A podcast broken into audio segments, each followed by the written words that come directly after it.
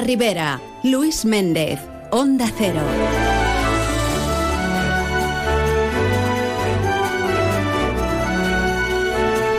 Saludos amigos, muy buenas tardes y bien queridos todos, aquí en Más de Uno La Ribera.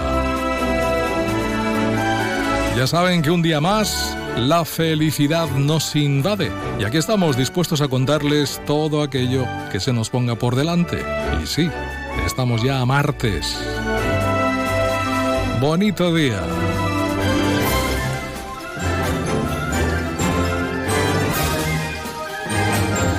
¿Y usted qué tal? ¿Cómo lo lleva? Hoy nos acercaremos hasta el Genesí. Estaremos allí hablando con su alcalde, José Javier Sánchez, porque nada, hace un rato, esta mañana, se ha presentado el programa Caña a la Caña también en esta localidad.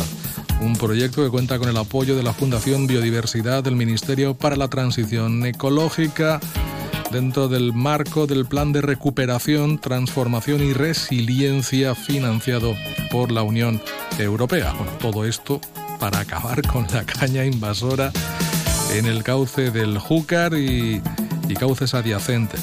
Bueno, lo que es la cita, la presentación ha sido en pleno escenario, justo en la confluencia entre el río Magro y el río Júcar. Así que conoceremos más detalles de la mano del alcalde. Luego nos iremos con otro, con otro alcalde, en este caso el de Alberic, con Antonio Carratalá, porque el ayuntamiento va a retomar de la mano de la sociedad musical la localidad de la localidad lo que es el proyecto de la Casa de la Música. Unas obras sí, podemos llamarlo así, en este caso un armazón que quedó ahí inacabado hace ya más de 15 años y que la verdad es que cuando se ha terminado, si se acaba alguna vez, francamente serán unas instalaciones fantásticas. Bueno, pues parece que están ya decididos a hacerlo, a retomarlo y vamos a ver qué nos puede contar y qué plazos nos da. Abriremos el Departamento de Proyectos Europeos de IDEA en Alcira, esa cita mensual que mantenemos con ellos. Hoy nos van a hablar sobre el proyecto digital en Bauer. Adrián Navalón será el encargado de hablarnos sobre ello. Y como es habitual los martes, tiempo para buenas lecturas, para buenas recomendaciones, las que nos trae desde la librería, aquí en la calle Ordes Frares, Bea Garés.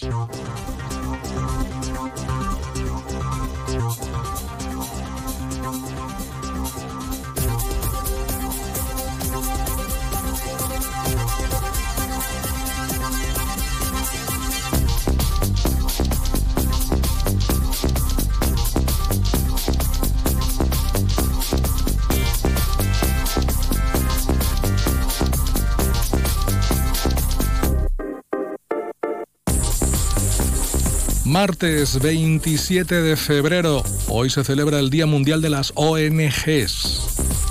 Día Internacional del Oso Polar. Pobrecillo, anda, anda que, que no encuentra ya territorio en el que poder vivir de forma digna, podríamos decir, porque ya encontrar comida para el oso polar se está convirtiendo en una odisea diaria.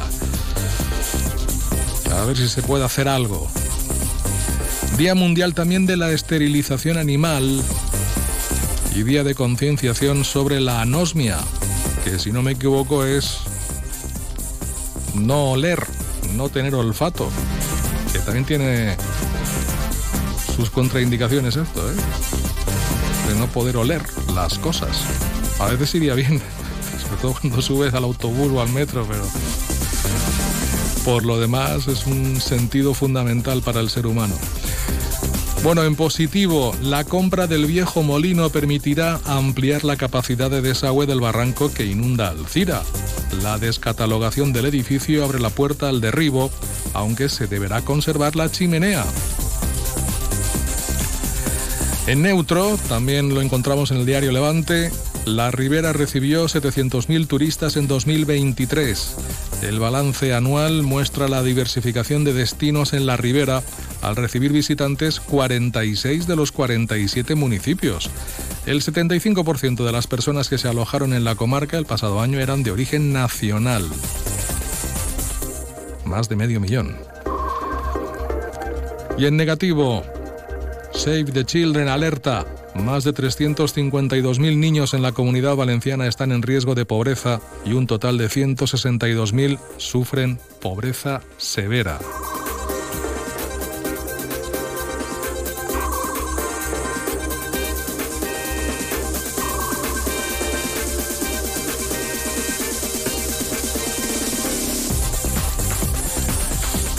La miscelánea del día nos cuenta que la Fiscalía del Tribunal Supremo solicita tres condenas de prisión permanente revisable para el asesino de Marta Calvo. La Unión pide a la Generalitat que localice y revise todos los pozos de sequía existentes en la comunidad valenciana. La inusual escasez de precipitaciones y las temperaturas anormalmente elevadas amenazan la estabilidad del sector agrario. Y Alcira saca a licitación el proyecto de redacción para ampliar el Instituto José María Parra. Estas obras forman parte del Plan Edificant, tienen un valor total de más de 6 millones de euros. Como diría aquel, paseta a paseta. Los embalses en la cuenca del Júcar los tenemos de este modo, según la Confederación, Alarcón ha embalsado la última semana 5,88 hectómetros cúbicos. Tiene ahora mismo 645, está al 57% de su capacidad. Al 63% está Contreras, con 230 hectómetros cúbicos, ha desembalsado casi 5. O sea que lo que ha ganado uno lo ha perdido el otro. Y por aquí más cerquita, Escalona, Bellús y Forata no se han movido, están al 4, al 25 y al 26%, mientras que Tous La Ribera ha embalsado en los últimos 7 días 8 hectómetros cúbicos.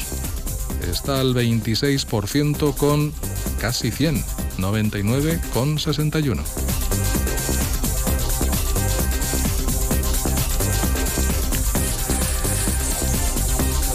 Y los titulares hoy destacamos Diario Levante la biblioteca y otros dos edificios de Alcira son similares al devorado por el fuego. Las provincias. Indignación en Algemesí por el atropello mortal de una menor. La razón. Los reyes de España acompañan a Valencia en su dolor. Y el 6 doble, la Alcudia sustituye el techo del pabellón polideportivo municipal.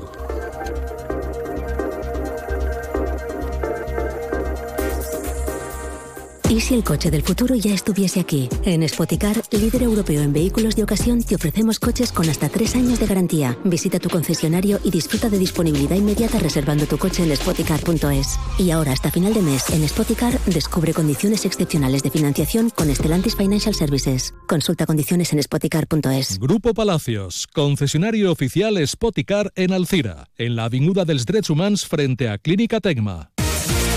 En Miguel Electrodomésticos nuestras ofertas son nuestros precios. Si ya tiene un presupuesto de sus electrodomésticos, venga a Miguel Electrodomésticos y se lo mejoramos. Todo en lavado y secado, frigoríficos, cocción y televisores 8K al mejor precio. Y se lo llevamos a casa e instalamos. Nuestra calidad empieza por nuestro servicio. Y recuerde, tráiganos su presupuesto y se lo mejoramos. Miguel Electrodomésticos, en Alcira Calle Gandía 21, teléfono 96 241 5679. Miguel, electrodomésticos de confianza.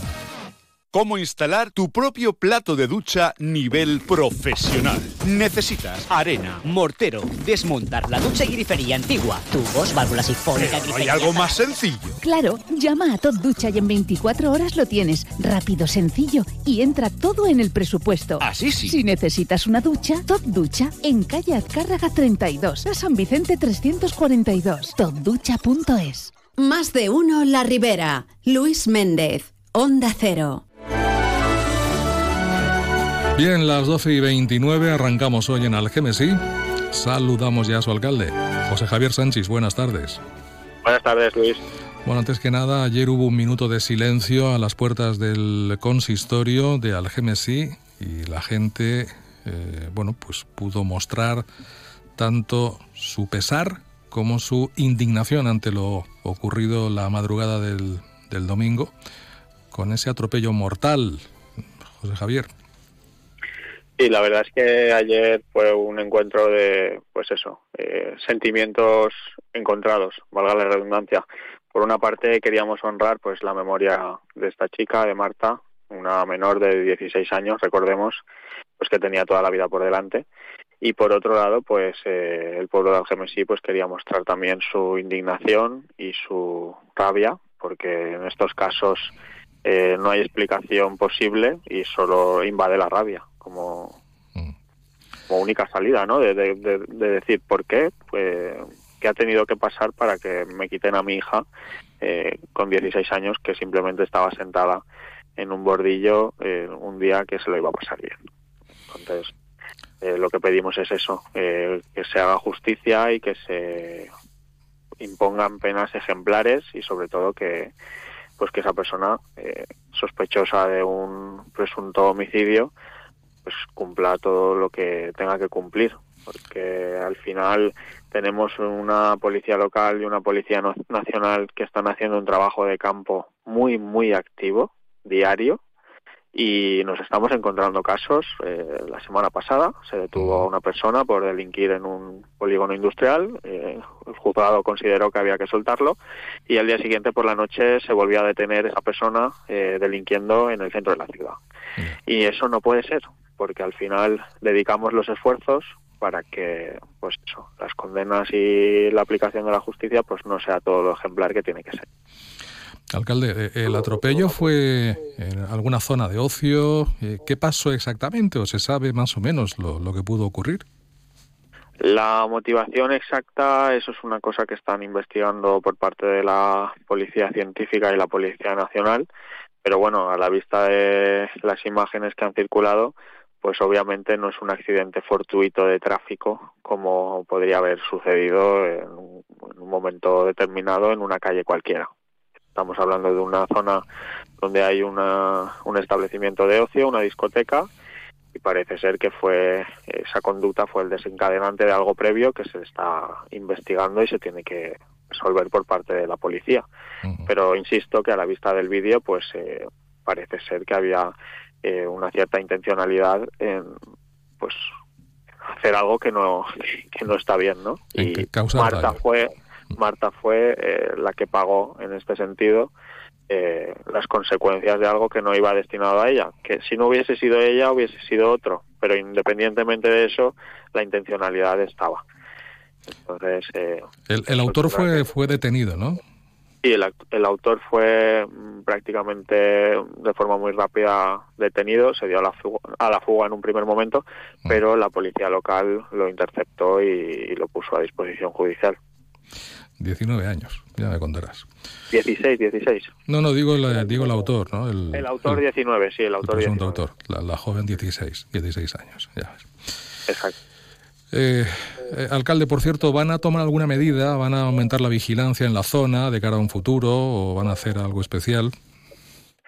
A ver, eh, es que el refuerzo policial se ha dado desde el primer momento. esa es una de las principales digamos, eh, indicaciones que se dio al principio de legislatura y yo insistí mucho, no podía ser que hubiese noches con una patrulla de policía local y desde entonces eh, todas las noches hay dos patrullas, dos vehículos eh, patrullando la ciudad como mínimo. En determinados momentos se refuerza a tres o cuatro en casos muy especiales, mm. pero eh, esa, esa, ese refuerzo está permanente y esa colaboración con la Policía Nacional es permanente y, y las intervenciones y las eh, acciones que hace la policía son diarias y son multitudinarias, quiero decir, mm, hay un trabajo de campo, como indico, muy grande. Se producen eh, detenciones semanalmente, se detectan robos semanalmente y esto no significa que haya aumentado la delincuencia, significa que se está detectando la delincuencia y que no se está haciendo caso omiso a esa delincuencia, porque siempre ha existido y por desgracia va a existir, pero necesitamos actuar. Y a pesar de lo que otros opinaban, que la policía local solo está para controlar el tráfico y acciones de control de ordenanzas municipales, pues el criterio de este equipo de gobierno es que la policía local va a todo, a todo. Aquí no hay separación de funciones entre Policía Local y Policía Nacional. Somos el cuerpo más cercano a la población y la Policía Local de Algemesí va a todo. Y después ya veremos si es necesario un refuerzo o es necesario que asuma la competencia uno u otro. Pero no vamos a quedarnos en una oficina diciendo, no, esto a mí no me toca, que avisen a Policía Nacional. Eso no va a pasar ni pasará. Bueno, pues desde aquí nos sumamos a esas eh, condolencias, a, esas, ese pesar por el triste fallecimiento, insisto, de, esta joven eh, Marta, de, Sueca, creo que era, atropellada mortalmente en, en Algemesí. Por cierto, se decretó ayer un día de luto oficial también, ¿no? En este sentido, en Algemesí. Sí, eh, por desgracia vamos encadenando los lutos. Eh, Algemesí declaró eh, con el tema del incendio tres días de luto oficial, finalizaba el domingo y con este terrible suceso pues eh, alargamos un día más el luto y suspendimos todos los actos oficiales, mm. así como todas las autorizaciones a entidades para evitar que se hiciese nada ni en edificios municipales ni en la vía pública. Bueno, alcalde, eh, sigamos con más cuestiones. En este caso, esta misma mañana se ha presentado eh, las actuaciones que se están desarrollando en el río Chúquer, confluencia con el río Magro, o, al revés, río Magro, confluencia con el río Chúquer, dentro de ese programa Caña a la Caña. ¿Empiezan a verse ya los resultados o qué? Sí, la verdad es que invito a la población a que dé un paseíto por allí porque impacta el cambio que hemos podido observar esta mañana, ya es impactante. ¿eh? Lo que era una gran superficie de cañar descontrolado e inaccesible, hoy está todo despejado, se divisa eh, esa desembocadura en el río Chúquer, el río Magro, y bueno, eh, se empiezan a ver resultados que ahora mismo pues son muy muy iniciales, ¿no? Estamos en una fase de eliminación del cañar a ras de suelo. Es una planta pues invasora y además muy resistente y que rebrota, vamos, en cuestión de días. Entonces es muy difícil eliminarla aunque sea de raíz. Lo que se hace es se corta a ras de suelo, se tapa con una tela negra, con un geotextil y se deja eh, digamos una temporada alta un par de un par de un par de años es lo recomendado. Entonces luego se retira y cuando ya a través de esos dos ejercicios donde digamos la, la raíz se ha quemado pues eh, se puede regenerar el paisaje. Y entonces el proyecto engloba todo esto. Engloba la retirada del cañar, engloba la colocación del geotextil, mm. engloba la retirada de ese geotextil y, y, volver a replantar con especies autóctonas y también implica el mantenimiento eh, de la zona, digamos, eh, más cercana a donde se, se ubica todo esta, este geotextil. Estamos hablando de eh, pues eh, vaciado de árboles, retirada de, de ramas que están eh, pues en peligro de caída. Bueno, estamos hablando también de un trabajo de campo de, de lo que ahora mismo hay, pues poderlo poner en condiciones adecuadas. Que esa última fase ya será cuestión de ustedes, ¿no? Lo que es el mantenimiento. Sí, bueno, el mantenimiento final, eh, estamos hablando de un proyecto, este proyecto es a tres años, tres ejercicios, eh, finalizaría en el 25 y a partir de ahí pues habrá que explorar también nuevas vías. El consorcio está en colaboración con la Fundación Limne también eh, mirando nuevas vías para poder mantener todo esto una vez, una vez finalice la actuación. Al final es, es una cuestión que tenemos que acometer pero no deja de ser un monstruo para los ayuntamientos. Es decir, eh, ya tenemos dificultad para poder mantener los parques y jardines en buenas condiciones, pues eh, imagínense asumir competencias en materia de ríos y de parajes naturales. Es mm. inviable. Entonces necesitamos ayuda sí o sí. Bueno, teniendo en cuenta que ya por fin, de una vez por todas, se han puesto en serio con el tema de la caña, pues sería una pena, ¿no? Que no se siguiera y que dentro de unos años volviéramos a tener lo mismo. Efectivamente efectivamente. Pues nada, ponerse las pilas todos. Exacto. Alcalde, gracias por atendernos, muy amable. Bueno, gracias Luis. Que vaya bien. Hasta luego, buenas tardes.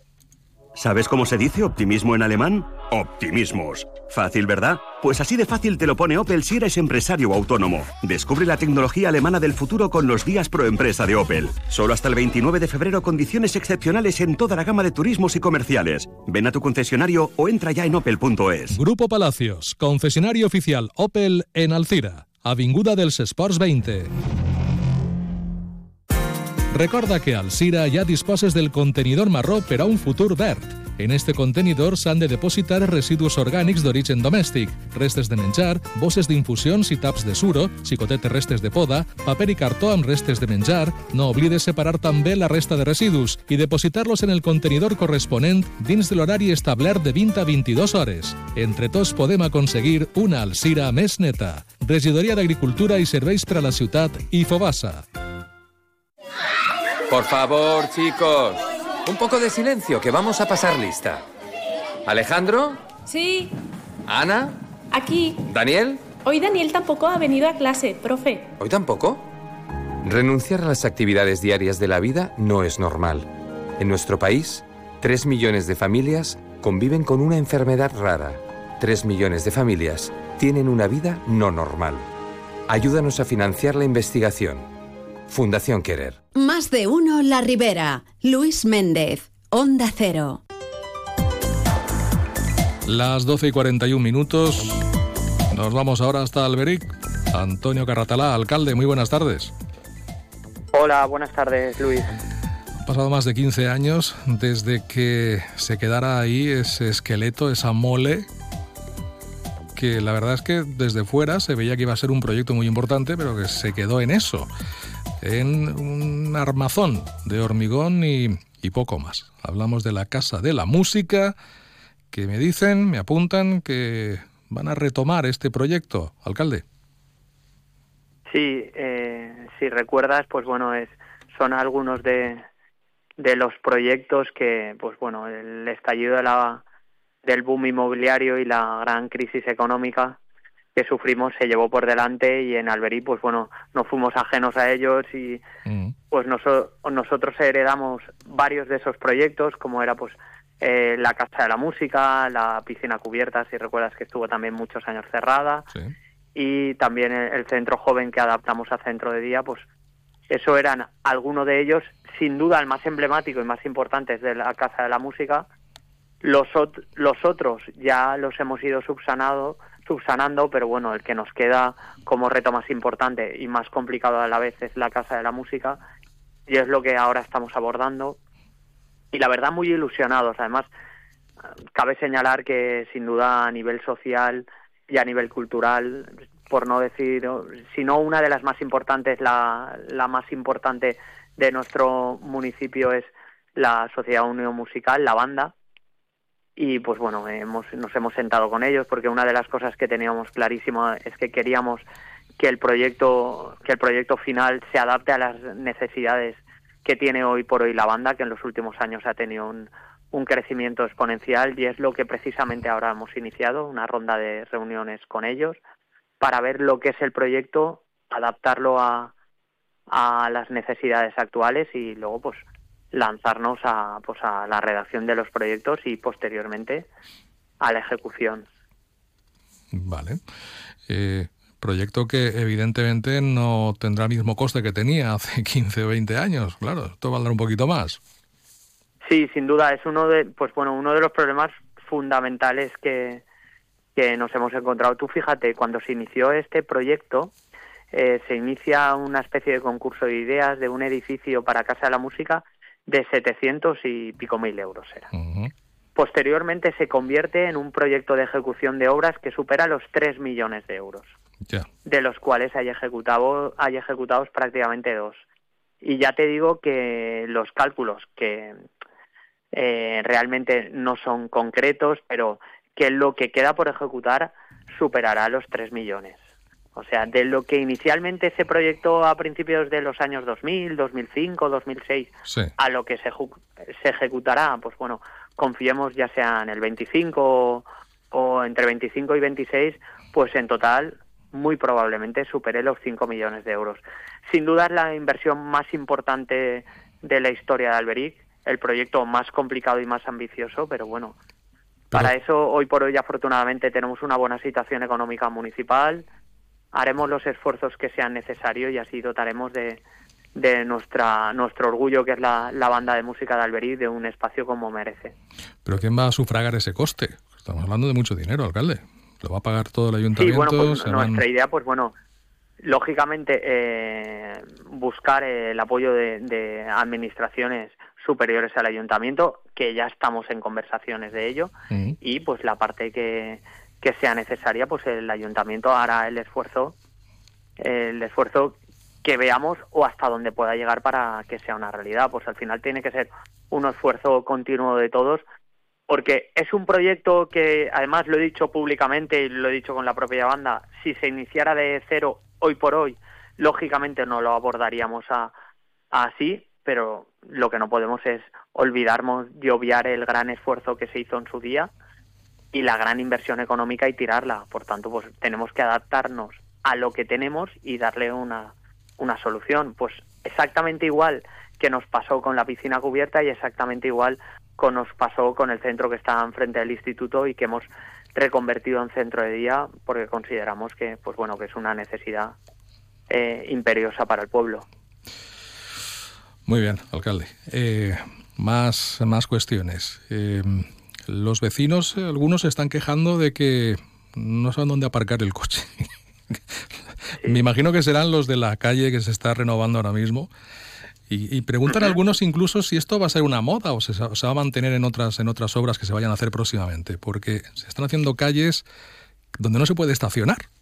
Y esto no solamente es en Alberic, es en otros municipios también. ¿Esto cómo se le explica al ciudadano, alcalde?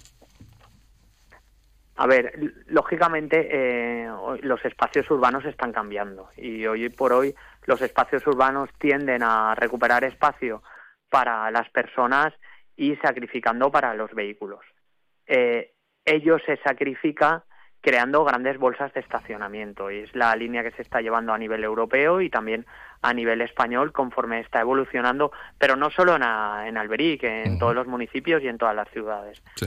En Alberí, pues la idea es crear bolsas como la que creamos en, en el espacio junto a la Atenea, en la calle Goya, que creamos 88 eh, espacios de aparcamiento. Ahora vamos a crear otra en la Plaza Maestro Albuixé, que se va a ir a unos 40 estacionamientos.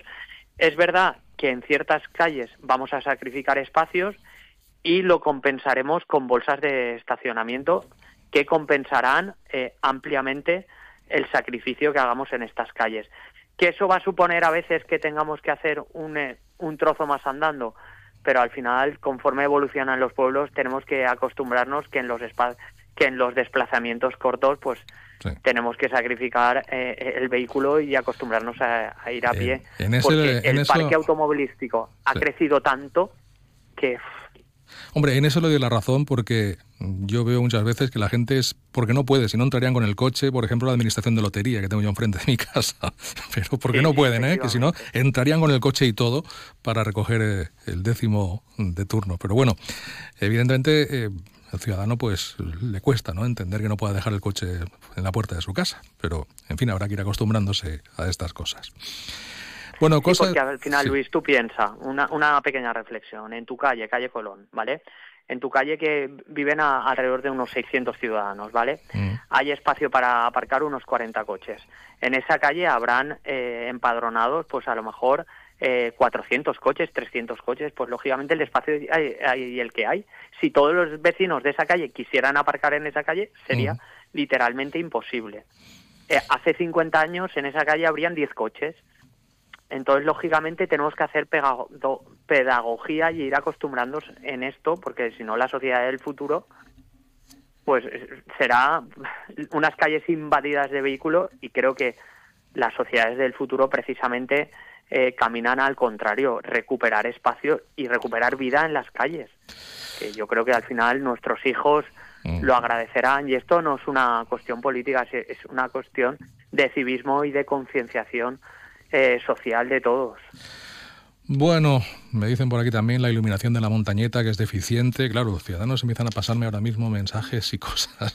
Sí. ¿Qué pasa con la iluminación de la montañeta? No sé nada, ¿eh? me lo acaban de pasar ahora mismo. A ver un hay, además, es que precisamente, Luis, ahí hay dos proyectos, la parte baja de la montañeta, que estamos poniendo ahora y la iluminación social, pero se refiere a la gente porque justamente desde la zona de la antigua Cruz Roja hasta el polideportivo, entre la montañeta nueva y vieja, que se suele de- denominar, eh, hará unos 20 días robaron el cable de cobre. Y bueno, mientras, pues lamentablemente hemos tenido que hacer un procedimiento de licitación para adjudicar las obras, de volver a colocar el cable y ahora cuando volvamos a tener el cable y tomemos las medidas de seguridad para que no nos vuelva a pasar, pues, lo que vamos a hacer es hormigonar todo, eh, todo la zona del cableado para el que no lo puedan robar. Pues mientras tanto, lamentablemente nos hemos quedado por la luz, sin luz por culpa de este robo. Pues nada. O sea que soy consciente de ello y a mí también me lo han transmitido muchos vecinos. Pues nada, respondida la pregunta en este caso. Alcalde, muy brevemente, que me he quedado ya sin tiempo. ¿La crida será el domingo al final, este domingo? Sí, efectivamente. Eh, comenzará el pasacalle a las 7 de la tarde y alrededor de las 8, 8 y cuarto eh, la crida será como tradicionalmente aquí en, en el balcón del ayuntamiento. Primero habrá un espectáculo de mapping y posteriormente pues la crida que realizarán las falleras mayores desde, desde el balcón del ayuntamiento en un acto muy bonito y que aprovecho la ocasión para invitar a todos que no, nos acompañen. Me ha sido, me he fijado que ha sido haciendo un examen ¿eh? de cada cosa de actualidad. para eso estamos. Bueno, y una última cuestión, también muy breve, alcalde. Eh, ¿Habrá moros y cristianos en Alberic? Bueno, pues mira, te cuento brevemente. Eh, una serie de personas nos, nos, pues bueno, nos transmitieron esta inquietud por parte del ayuntamiento ofrecimos total colaboración a nivel de infraestructura y un poco eh, de apoyarlos en la organización, pero sí que desde el principio les pedimos que tuvieran cierta independencia para que fueran capaces de, por ellos solos lanzarlo, por supuesto con el apoyo municipal. Y pues precisamente mañana hay una reunión eh, que estas personas ah, van a palpar la, la inquietud que hay por parte de la población, porque se puso un correo electrónico y te tengo que decir que muchísima gente ha, transmitido su interés. Mm. y mañana hay la primera reunión y este año la idea es incorporar la fiesta dentro de, de la propia feria como un día más. Y si, si esto consigue cierta entidad y cierta calado, ya incluso para el año que viene cambiar la fecha que estaban valorando hacerlo por octubre y que ya sean los días correspondientes o un fin de semana para pues la fiesta de moros y cristianos que tienen ilusión de organizar estas personas y desde el ayuntamiento súper ilusionados porque era una tradición antigua esta festividad en Alberic que hace muchas décadas se, se perdió y todo lo que sea recuperar historia y cultura de nuestro pueblo, pues bueno, nosotros encantadísimos de apoyarlo. Muy bien, pues vamos a ver cómo sale esta primera experiencia piloto, entre comillas, de moros y cristianos de cara a este próximo, bueno, de cara a este año ya prácticamente. Pues lo dicho, alcalde, que gracias por atendernos, que muy amable y hasta la próxima, que vaya bien. Muchísimas gracias, Luis, como siempre. Un saludo. ¿Que por qué soy un pluser? Porque puedo elegir entre 8.000 coches y solo con la reserva me lo traen a la tienda más cercana de mi provincia. Porque lo veo, lo pruebo y si me convence me lo quedo. Porque tengo 15 días o 1.000 kilómetros de prueba. Si cualquier cosa no me convence, tengo la tranquilidad de que me cambian el coche o me devuelven mi dinero. Ocasión Plus. 8.000 coches. 80 centros a nivel nacional. M'acabe de fer les ulleres progressives en Audiovision i m'han regalat unes altres de sol i també graduades. Sí, sí, graduades, progressives, de sol i gratis. Aprofita't d'esta promoció. Ara és el moment de fer-te les ulleres progressives en Audiovision. Audiovision, plaça del Regne 2, Reis Catòlics 60 i Avinguda del Parc 3, Alcira. Audiovision, òptiques de confiança. Más de uno La Ribera. Luis Méndez, Onda Cero. Bien, pues seguimos en más de uno la Ribera y llegados a este punto nos vamos directamente a hablar del departamento IDEA y del departamento exactamente dentro de IDEA de proyectos europeos. Adrián Navalón, muy buenas tardes. Hola, buenas tardes Luis. ¿Qué es el proyecto digital Empower? Pues el proyecto Digital Empower es un, un proyecto que, que, estamos desarrollando actualmente aquí en el Ayuntamiento de Alcira gracias al programa Erasmus Plus de la Unión Europea, que lo que viene a hacer es intentar reforzar algo que, que ya venimos dándonos cuenta desde, desde, desde aquí de la Agencia de Colocación que es que eh, a la gente le faltan habilidades en el campo de la digitalización. Al final cada vez vamos a una sociedad mucho más digitalizada, todo se hace con máquinas, con ordenadores, con webs, Y nos hemos dado cuenta que al final esto es algo que se trabaja en el sistema, que se trabaja eh, actualmente en los currículums tanto de, de la educación secundaria, del bachillerato, de la universidad, pero hay un grupo ahí, hay un nicho que son pues pues madres desempleadas, mujeres que se han tenido que, que mm, sacrificar y dejar su vida laboral a un lado y dedicarse a la crianza o, o simplemente que son mujeres migrantes que normalmente vienen con menos preparación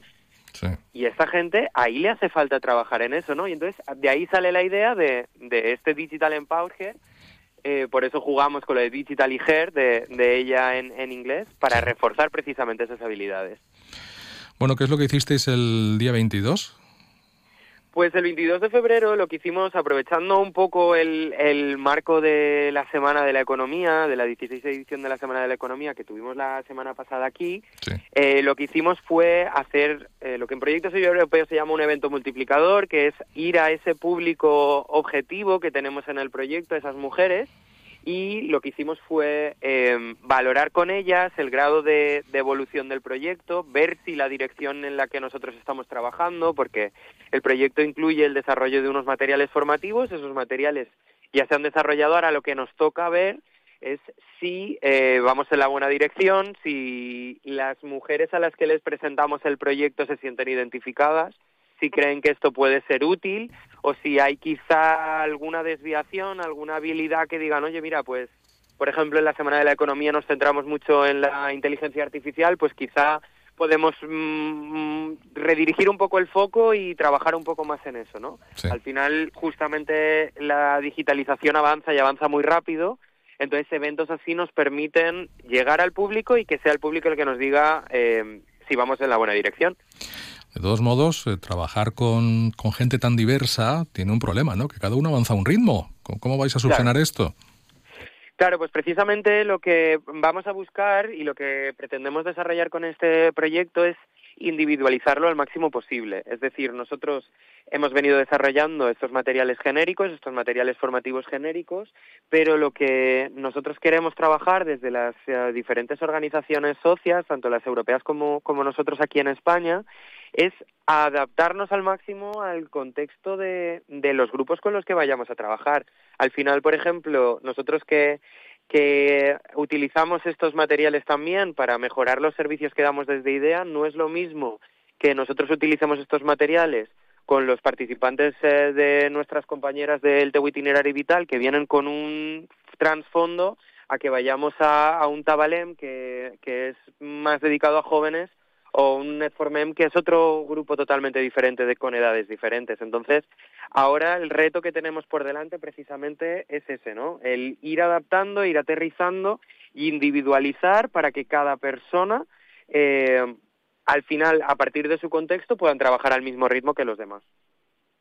¿Y esto cuándo o ya está en marcha? Sí, ahora como ya hemos hecho este, este evento multiplicador, ya pudimos recoger un poco ese feedback, esa, esas opiniones.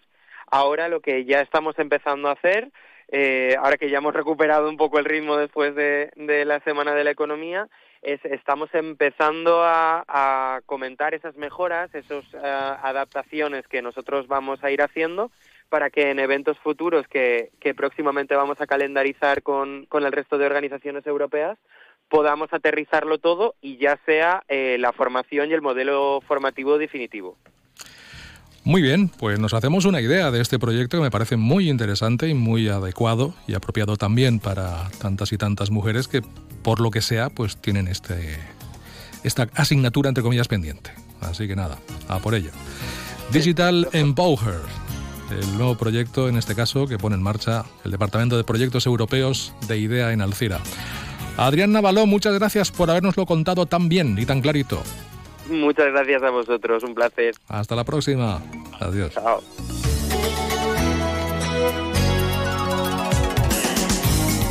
Andamos cerca ya de la una de la tarde, ya saben que tenemos noticias por delante y que volvemos en unos minutos. Hasta ahora.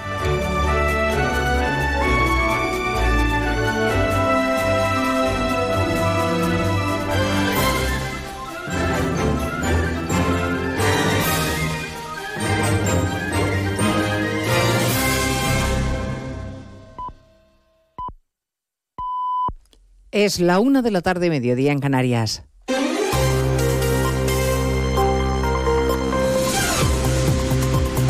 Noticias en Onda Cero. Buenas tardes, avanzamos a esta hora algunos de los asuntos de los que hablaremos con detalle a partir de las 2 en Noticias Mediodía, empezando por el pulso que el exministro Ábalos le mantiene al partido. El PSOE le dio un ultimátum para renunciar a su acta de diputado, el plazo se ha cumplido ya y Ábalos a esta hora de la tarde sigue sin dejar su escaño. Seguimos esperando a que se haga público un comunicado con su decisión final. Y todo podría pasar, que no aguante la presión y se marche o que se quede y ante la amenaza de expulsión se pase al grupo mixto y se garantice sueldo y aforamiento.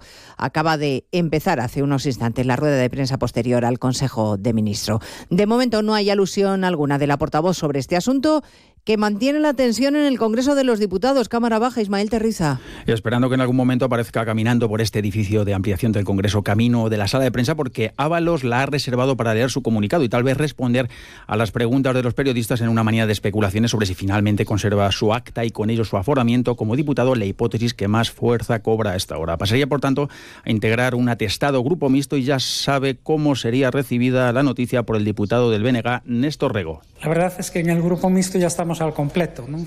De hecho, empezó la legislatura con tres parlamentarios, tuvieron que hacer sitio a los cuatro de Podemos escindidos de sumar y ahora tendrían que habilitar un lugar al exministro de Fomento, es número tres del PSOE y exflamante portavoz de la Comisión de Interior. Esperemos, por tanto, si el caso Coldo convierte a Ábalos en un diputado raso y es miembro del PSOE. Quien interviene hasta ahora es el portavoz del PP, Miguel Tellado, quien ha dicho que no es el caso Coldo ni el caso Ábalos, sino el caso Sánchez. Bueno, a la espera de lo que pueda pasar, el varón socialista Emiliano García Paje hacía su pronóstico esta mañana en más de uno, cree que Ábalos terminará cediendo por responsabilidad política.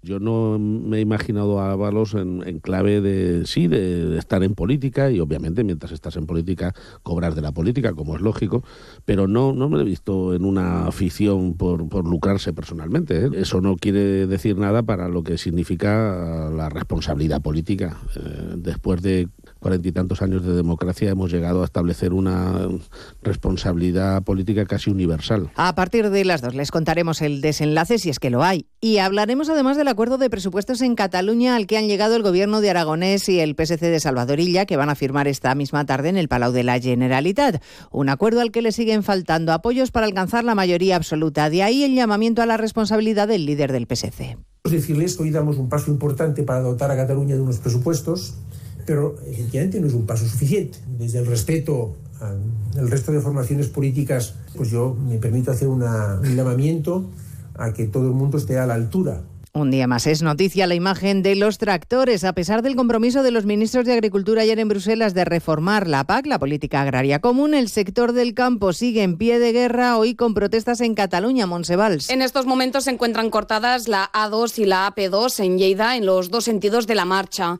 Los agricultores prevén que la movilización sea indefinida y no descartan pasar la noche si las administraciones no dan respuesta a sus exigencias. Por otro lado, en Girona los cortes continúan en la AP7, pero los manifestantes han abierto paso durante un rato para dejar salir a los camiones que llevaban atrapados desde esta madrugada. Una acción que hacen con el objetivo de dejar la vía libre de vehículos para continuar con la protesta. Medio país está afectado a esta hora por un temporal con alertas por lluvia, viento o nieve. Hay riesgo de desbordamiento de varios ríos en Navarra, cortes de carreteras e incidentes por nevadas. Y en Burgos se ha activado la fase 1 de emergencia por lluvia. Redacción en Castilla y León. Héctor Rodríguez. En Castilla y León preocupa especialmente la situación en la provincia de Burgos, donde desde esta mañana está activada la situación 1 de la fase de emergencia, el plan de protección civil ante el riesgo de inundaciones en los ríos Ebro y Duero.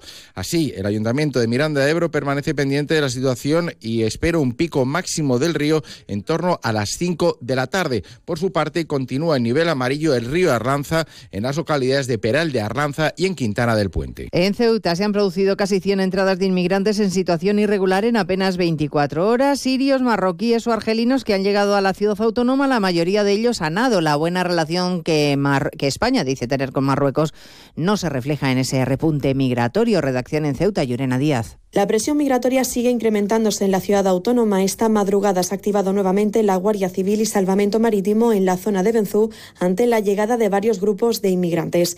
Estas personas se han lanzado al mar a pesar del temporal de Poniente y el riesgo que esto supone para bordear el espigón que separa Ceuta del pueblo próximo en Marruecos de Beliones.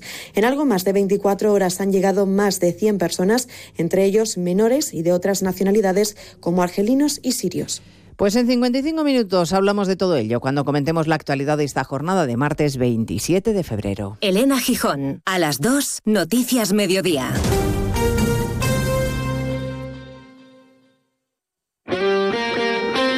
Este martes, Copa del Rey en Radio Estadio. Desde las 9 de la noche, en la web, la app y en las emisoras del País Vasco y Mallorca, partido de vuelta de la semifinal. Real Sociedad Mallorca. Tras el empate a cero de la ida, Donostiarras y Bermellones vuelven a encontrarse en el camino hacia una histórica final. Este martes, la Copa del Rey se juega en Radio Estadio, con Edu García. Te mereces esta radio. Onda Cero, tu radio.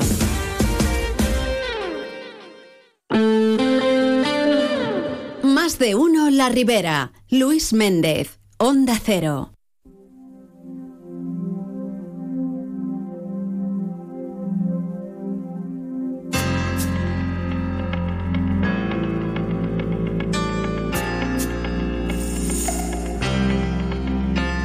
There's a man I need, walks up our street. He's a worker for the council, has been 20 years. And he takes no lip of nobody and litter off the gutter. Puts it in a bag and never thinks to mutter. And he packs his lunch in a Sunday's bag. The children call him Boogie. He never lets on, but I know cause he once told me he let me know a secret about the money in his kitty. He's gonna buy a dinghy, gonna call her Dignity.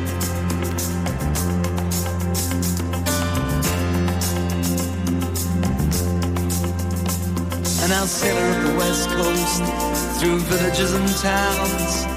I'll be on my holidays, they'll be doing the rounds. They'll ask me how I got it, I'll say, I saved my money. They say, isn't she pretty? That she called dignity.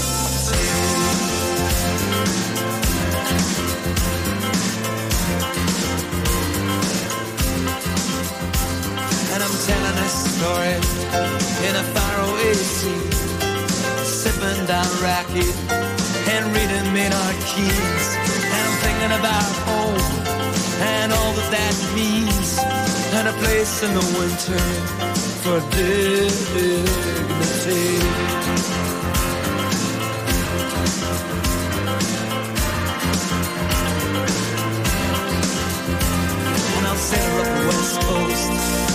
Villages and towns. I'll be on my holidays. They'll be doing the rounds. They'll ask me how I got a house. Say, I saved my money. Say, isn't she pretty? That ship called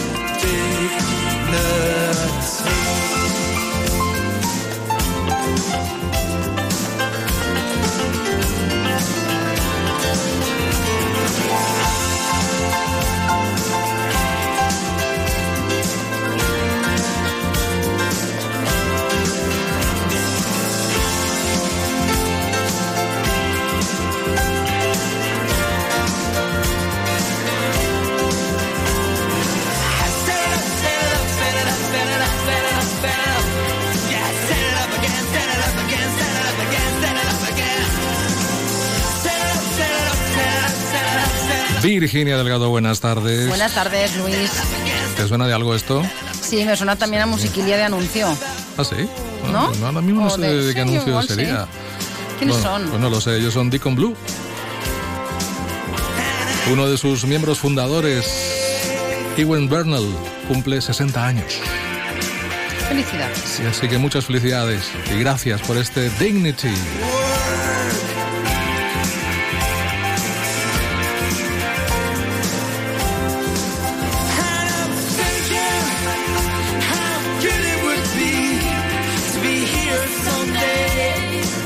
Pues desde aquí aprovecho todavía que suenan la musiquilla. Es que estábamos intentando Pues averiguar eh, cómo va el tema de la circulación en la 7 entre Alberic y Gabarda, donde esta madrugada se ha producido un accidente entre dos camiones que la verdad que las imágenes son impactantes y menos mal que pese a lo aparatoso, eh, los conductores de los camiones han podido salir por su propio pie de las cabinas. Aún así, eh, estaba viendo en el mapa de incidencias de la DGT que parece que todavía pone que hay un obstáculo fijo, pero mm, pues para informar un poco a los oyentes de si por ahí eh, la circulación está ya fluida, si hay algún, algún carril cortado, desde aquí aprovecho que si algún oyente nos está escuchando y nos lo quiere informar notificar, pues El bienvenido tramo sea. de la A7 entre, Gabarda y perdón, Alberic. entre Gabarda y Alberic. Sí, a ver si todavía sigue algún carril cortado o si los camiones siguen allí. Más que nada, pues también por informar al resto de la población. ¿Sentido Valencia o sentido Alicante? Sentido Valencia. Sentido Valencia. Ujú. Bueno, pues nada. Paciencia, que si les, si les ha pillado el, el, el Esta, ma- obstáculo, esta pues nada, mañana se han producido retenciones de hasta 5 kilómetros, Luis. ¿eh? ya me imagino. Ujú. No, no, es Uno de que- ellos, mi marido, que estaba por ahí. Él, él iba en sentido contrario y entonces lo ha visto. Pero a quienes haya tocado Mm. ir a trabajar hacia Valencia, hoy, está- Pues hoy habrá llegado tarde.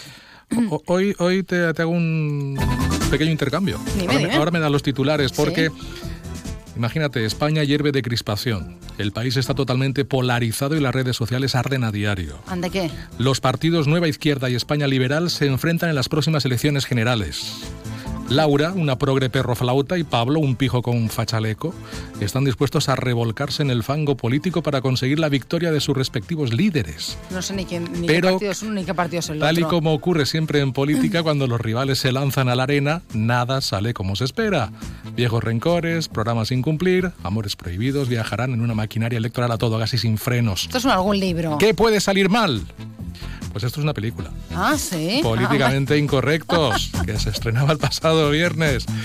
Eh, la última película de A3 Media. Que está protagonizada por Adriana Torrevejano, Juan Lu González, Gonzalo de Castro, María Herbás, en fin. Dirigidos todos ellos por Arancha Echeverría. La película ya está en Ya cines. está en cines, muy bien. Y como puedes comprobar, promete, promete Sí, iba a decirte, digo, esto tiene que ser un libro o algo de ficción, porque no me suena nada a ningún partido de esos.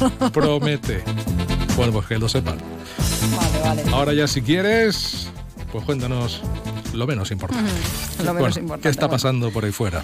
Pues te cuento que la Unión y Obradora y Ramadera ha solicitado a la Consellería de Agricultura que localice y revise todos los pozos de sequía de la comunidad valenciana, muchos de ellos en nuestra comarca. El sindicato agrario ha realizado esta petición ante la inusual escasez de precipitaciones y las temperaturas anormalmente elevadas que amenazan la estabilidad del sector. Además, recuerdan que los embalses de la cuenca del Júcar están por estas fechas bastante más por debajo que las cifras que teníamos el año pasado. Desde la Unión en la Ribera Alta, Eduard Martí, su secretario general, dice que es eh, necesario contar con estos pozos operativos y asegura que en nuestra comarca probablemente más del 90% de los que hay, si tuviésemos que recurrir a ellos, no funcionarían.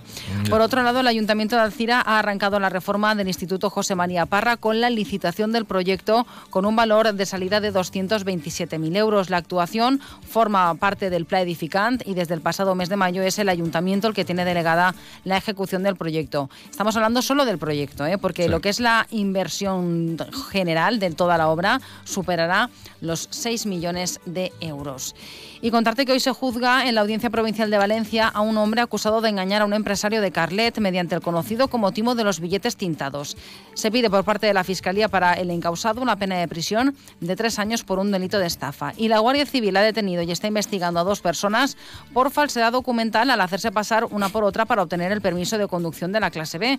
El aviso se dio por parte de los responsables de, de tráfico de la jefatura local de Alcira.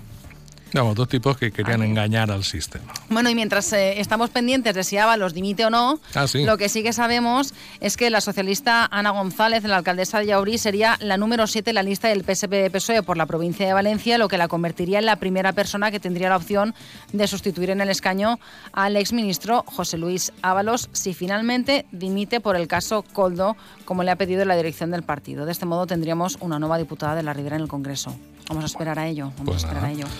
A ver qué es lo que A sucede. ver qué pasa. A ver si Ábalos deshoja la margarita. Ah, volvemos, ¿sabes? Está costando el hombre.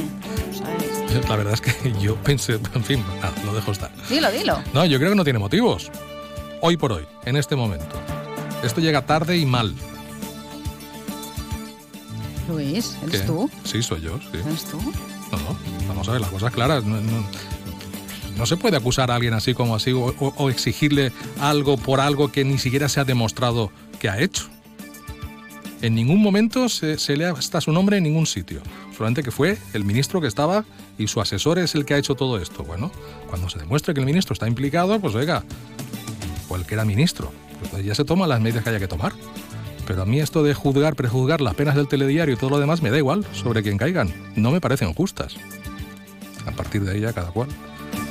Piense lo que quiera. Hasta luego. Adiós. Hasta luego.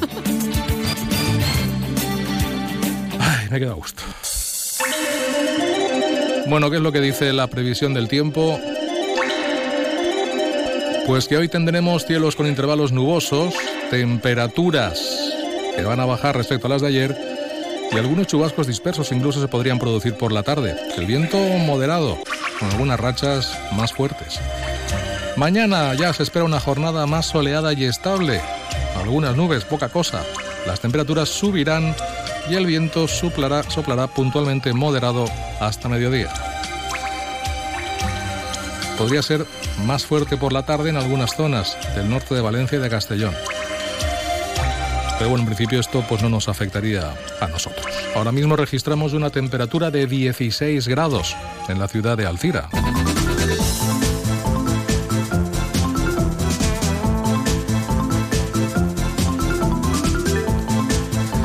En la agenda contarles que hoy se celebra la festividad de San Baldomero, tal cual, que nació en la ciudad de Lyon en el siglo VII.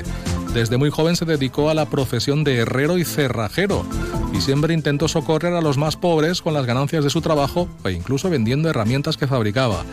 A San Baldomero, que es el patrón de los herreros, se le atribuyen varios milagros. Además, hoy también se celebra San Gabriel de la Dolorosa, San Gregorio de Narek, San Besa, San Euno de Alejandría, San Hipólito de Jura, San Julián también de Alejandría, San Lucas de Mesina, San Procopio de Capolita y Santa Honorina. Felicidades. Y hoy en Sueca, con motivo ya de la celebración del 8M, a partir de las 5 de la tarde en el Casal Jove se ofrecerá el taller Empoderamiento de las Mujeres mediante el Arte a cargo de Ana Herrero, artista y doctora en Bellas Artes por la Universidad Politécnica de Valencia. También hoy a las doce y media se ha presentado la Semana de la Dana de Alcira en torno al 8 de marzo y el cartel ganador del concurso del cartel anunciador. Y la Cofradía del de Bayamén de la Creu de Alcira presenta esta tarde su volumen anual Confraríes y Confrares, el sentido actual de una confraría penitencial. Será esta tarde a las siete y media en el Salón de Actos del Museo Municipal de Alcira.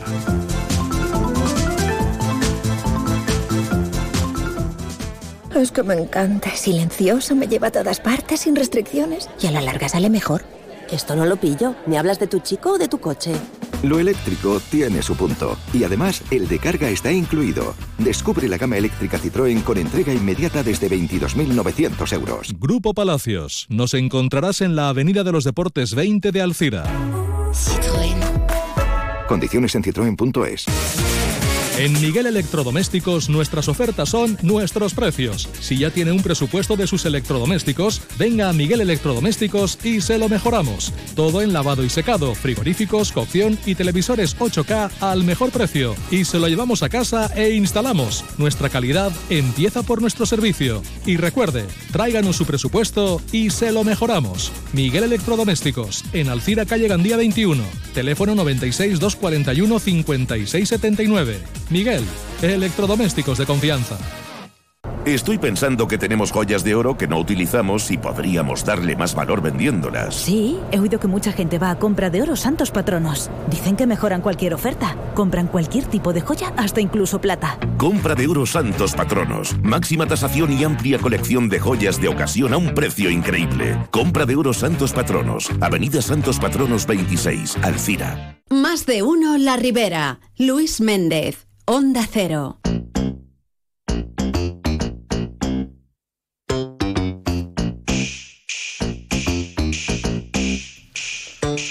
Abrimos tiempo de lectura con la librería aquí en la calle Ordes Frares. Bea Garés, buenas tardes. Bueno, ya estamos. Hola. ¿Ahora? Ahora sí. Tu micro no estaba abierto. Buenas tardes. esto pasa a veces, ¿sabes? Bueno, pues vamos a comenzar. Creo que tienes algo que contarnos, primero que nada. Sí, es que se me pasó comentarlo la semana pasada. Eh, Sentibles Librerías, aquellos que lo hayan escuchado alguna vez, es una, pues bueno, una iniciativa organizada por la Fundación FUI y en él pues muchas librerías forman parte. Es como un gran amigo invisible en el que tú te inscribes en la página sentimbleslibrerías.com con un seudónimo, pues pones tus gustos literarios y bueno, luego emparejan a la gente en respecto a la librería en la que se han apuntado. Tú vendrás, tendrás un plazo para comprar un libro, un regalo a ese amigo invisible que te harán llegar un correo diciéndote, pues a ti te ha tocado tal persona que tiene estos gustos. Tú vienes a la librería, eliges un libro en función de los gustos de esa persona, se deja en depósito el libro allí y luego habrá otro plazo que es para venir a recogerlo. Entonces tú vendrás también a recoger tu libro porque alguien te habrá regalado algo a ti. Ah, muy bien. Entonces esto lleva funcionando desde el 2020, empezaron muy poquitas librerías en Valencia y luego se amplió y nosotros formamos parte desde el primer día y la verdad es que cada año se apunta más gente y es una iniciativa muy chula, conoces a otra gente que tiene gustos literarios y que te puede proponer cosas, Ah, está, muy está muy bien. Sí, y sí. aparte pues ayudan un poquito a las pequeñas librerías a, bueno, a sobrellevarlo ¿no? Al día a día. al día a día. Claro que sí. Bueno, quedan pocos días, ¿no? Para poder inscribirse. Sí, es que el último día es el 4 de marzo, Ah. eh, el lunes que viene. El lunes. Vale, perfecto. Bueno, pues dicho queda. ¿Qué nos sugieres esta semana? Venga, pues muchas novedades que van saliendo. Mira, empezamos por Salir del laberinto, publicado por la editorial Inú, que es una guía joven para combatir la ansiedad. Pues aquellos adolescentes jóvenes que ya sufren de, de ansiedad, pues si notan algunos síntomas, pues eso, eh, pueden tener este libro como referencia para, para poder identificarlo, para tener consejos de cómo llevarlo mejor todo, ¿no? Y es un formato así, pues eh, ilustrado y, y muy fácil para que lo puedan leer. Ya cada vez traemos más libros de estas temáticas porque cada vez más jóvenes sufren temas de, de ansiedad. Laura juega con el móvil es un libro de Enrique Senabre publicado en Algar, en la colección El Norte. Claves para utilizar el móvil con responsabilidad. A partir de la historia de Laura, que es una niña de 10 años, que bueno, le encanta pasar tiempo con su móvil, pues su familia está pendiente para intentar pues, que, que, comprenda que, que a veces pues, es demasiado el tiempo, y hay cosas que no son seguras. Entonces, con cada capítulo de la historia, de las cosas que le van ocurriendo, pues al final de cada capítulo hay pues como un consejo, un planteamiento de una pregunta para que reflexionen ¿no? los niños ya con estas edades, con 10 años. Ellie Griffiths, autora de novela de intriga para adultos, eh, saca un nuevo título de su personaje creado para el público infantil, Justina Jones, Un fantasma en el jardín. Justina, pues, eh, es una niña que es muy intrépida, es muy curiosa, le encanta resolver misterios y en concreto en el internado donde ella pues, vive su día a día junto a sus otras compañeras que tienen un grupo que se llaman las lechuzas y bueno Las ahí- lechuzas. las lechuzas Mm. Ha llegado una nueva alumna que se incorpora con ellas a este grupo, pero que no sigue mucho las normas de- del centro. Y algo oculta que, por lo que Justina y sus, y sus compañeras, Justina Jones, como, como Indiana Jones, JJ. JJ. Pues bueno, una aventura más para, para el público a partir de 11, 12 años. Para un público más infantil, El Núvol de la Greta, publicado en la editorial Nube 8. Eh, es- Greta es una niña que le encantan los animales, le encantaría tener una mascota, pero tiene alergia a los animales y siempre ve como todos sus amigos tienen sus mascotas y las sacan a pasear. Y a ella se le ocurre pues tener como mascota una nube a la que le ata un- una cuerda y le pone su collarín y lo saca a pasear a esta nube. Eso tiene muchas ventajas, Sí, porque lo puedes convertir en lo que quieras. pues eso es lo que ocurre, sí, sí. que va por ahí, ¿no? Es lo que ocurre en, en la historia. Igual es un dinosaurio, que es un dragón, que es un perro, una jirafa. Y aparte, pues esta nube, los vecinos están contentos porque cuando le piden, pues llueve aquí en mi terraza para Ah. que riegue mis flores o para que pueda eh, limpiar esta terraza o lo que sea, pues. mm, Pero hay otros vecinos que no están tan contentos porque también llueve, nunca llueve a gusto de todos, ¿no? Pues veremos qué, es lo que le ocurre a, Greta con, con su mascota y con sus vecinos. Y por último, un libro en formato grande, ilustrado, de, de los autores Sebastián Pérez y Benjamín Lacón, publicado en Edelvives, La infancia de los malvados, villanos y maléficos. Pues aquí conoceremos a Drácula, a Maléfica, a la Reina de Corazones, a muchísimos personajes de la literatura, pero cómo eran de pequeños y cómo llegaron a ser estos malvados de, de los cuentos clásicos. Y bueno, las ilustraciones la verdad que son fantásticas, que es algo que nos tienen acostumbrados estos dos autores. Para- un libro para apreciar la ilustración y para conocer esa otra parte. Luego tenemos un libro que acaban de sacar sobre Carlos Alcaraz, el tenista, eh, titulado Un campeón precoz en la editorial Oberón, donde conoceremos pues bueno, su trayectoria muy joven y muy rápida ha sido y cuáles han sido un poco lo cuál ha sido su entrenamiento, ¿no? Cómo ha conseguido llegar tan rápido a, a todo lo que ya ha hecho, ¿no? Y bueno, también los contras, ¿no? De, de, de este ascenso a, a- a, a lo más alto del mundo del tenis tan rápido, que es lo que a veces pasa un poco factura, ¿no? Cuando, Sí. cuando todo es tan rápido. Ya en literatura para adultos, eh, vamos con la segunda entrega de, de la serie Blackwater. Os hablé de La Riada, que era, fue el primero, y este es El Dique, que es el que comentábamos que cada 15 días son seis volúmenes, y cada 15 días va a salir uno. Eh, esta historia, que si recuerdas, eh, comentábamos, está ambientada en 1919, en- empieza la historia en ese año, en Alabama, en un pequeñito pueblo, donde se dedican a, a- la, a la madera, ¿no? Tienen varios aserraderos. En el primer volumen pues ha habido una riada, ha inundado todo el pueblo. Y misteriosamente aparece una, mujer, Elinor, eh, de la cual se enamorará Oscar, que es uno de los empresarios de este, de este pueblecito. Veremos que su madre, la, la- la matriarca de su familia, pues no acepta esta, esta relación porque la, la encuentra pues eso, un tanto Extraña. fuera extraña. Veremos que la novela tiene toques así como un poco de rozando el terror, Ujú. pero poquitos toques así, y vamos viendo poco a poco en la historia cómo ella se va haciendo con la gente del pueblo algo oculta, que lo va insinuando poco a poco. Y en este segundo volumen es El dique, que bueno, para protegerse otra vez el pueblo quieren construir un dique, a lo cual Elinor, esta mujer, eh, está totalmente en contra. Veremos cómo sale de, de esta situación y bueno, la, la historia va a ir progresando y la Aún verdad es quedarán que cuatro volúmenes más. cuatro volúmenes que se van a ir sacando cada 15 días.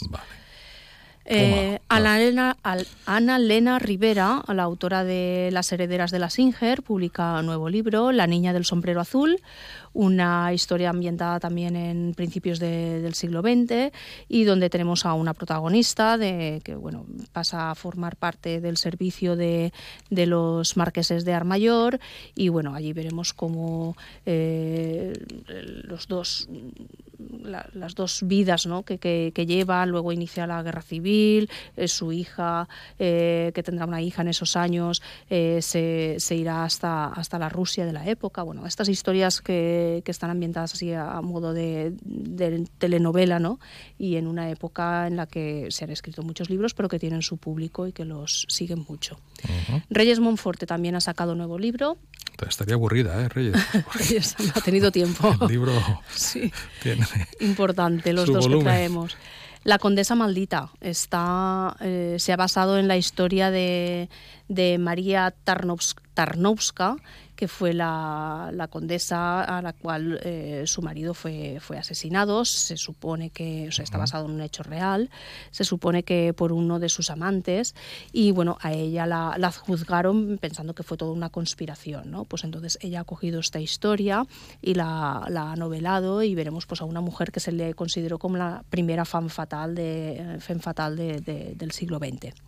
Y por último he dejado El estrecho sendero entre deseos.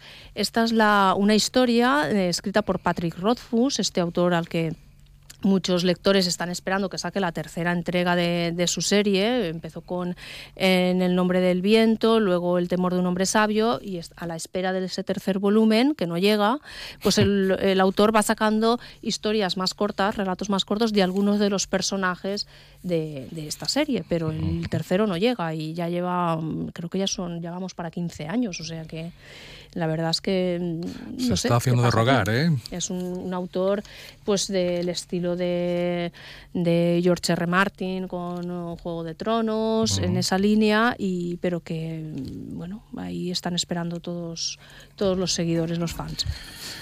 Muy bien, pues nada, que sigan. Mientras tanto, y les va dando esas Exacto, pildoritas, sí. ¿verdad? Que tampoco está nada mal. Monodosis. Monodosis. Bueno, vea, ¿qué, ¿qué, ranking tenemos esta semana? Pues tenemos, seguimos con Las hijas de la criada de Sonsoles Sónega, París despertaba tarde de Máximo Huerta, Bajo tierra seca de César Pérez Gellida, El hijo olvidado de Miquel Santiago, Alas de hierro de Rebeca Yarros, El abismo del olvido de Paco Roca, La sociedad de la nieve de Pablo Bierzi, Herstopper volumen 5, Creciendo contigo de Alice Osman, Unicornia volumen 8, Unos patines voladores y el premio Ciutat del Sira, el premio Ciutat del Sira, Nascuix del Fan de Víctor Labrado. Muy bien. Pues la semana que viene estaremos ya en marzo. Ya estamos ahí. Más. Los fallos, la Semana Santa, todo. Gracias, Bea. Venga, hasta, hasta luego. Y a ustedes también. Mañana volvemos. Así que disfrútenme lo que resta de día que para eso está. Y sean felices. Ahora les dejamos con las noticias en sus diversos formatos. Hasta mañana.